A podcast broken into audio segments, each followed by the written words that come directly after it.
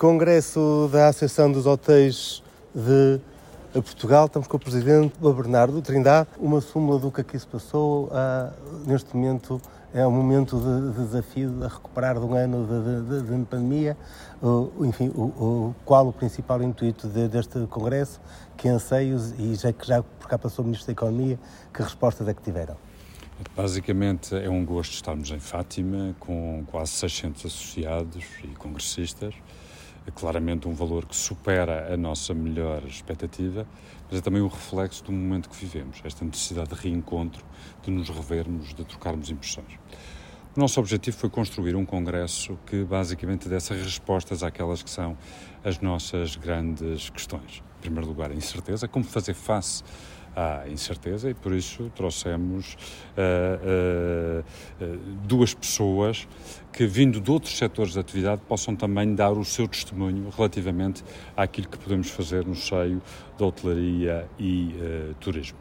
Estamos em 2022, estamos a ter um ano absolutamente excepcional em sede de receitas, sendo que, infelizmente, também é acompanhado pelo acréscimo substancial da despesa.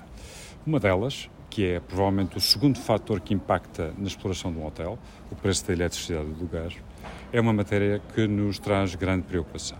Ouvimos o Primeiro-Ministro anunciar 3 mil milhões de euros para fazer face a esta fatura e temos a expectativa legítima de poder integrar este leque de atividades que, eh, de alguma maneira, seja beneficiada por essa medida, porque vamos entrar agora numa estação que é uma estação muito dura, é uma estação eh, fortemente consumidora de recursos como a eletricidade e o gás e, portanto, temos essa expectativa. E a qual a resposta do, do Ministro da Economia a esse desafio? Foi, eh, foi, apesar de tudo, uma resposta de disponibilidade para, para ouvir-nos. Eu sei que o Governo está a trabalhar sobre esta matéria e a minha expectativa é que isto possa ter, apesar de tudo, alguma, algum eco.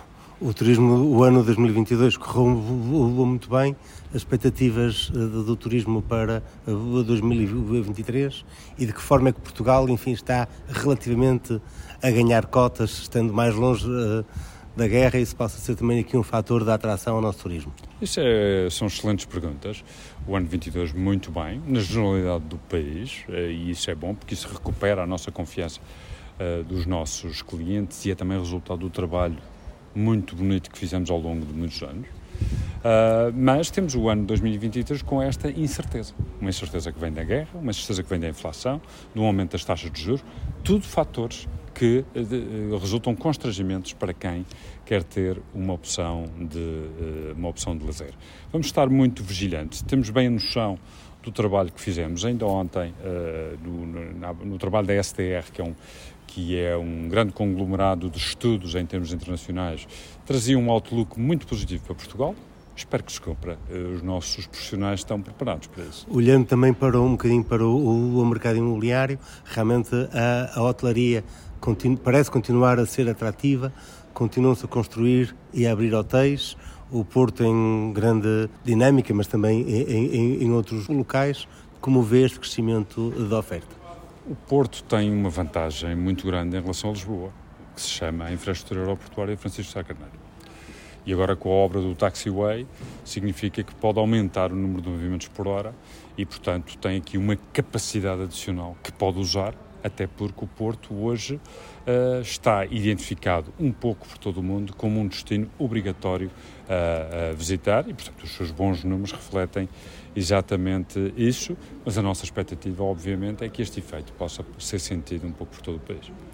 Muito obrigado.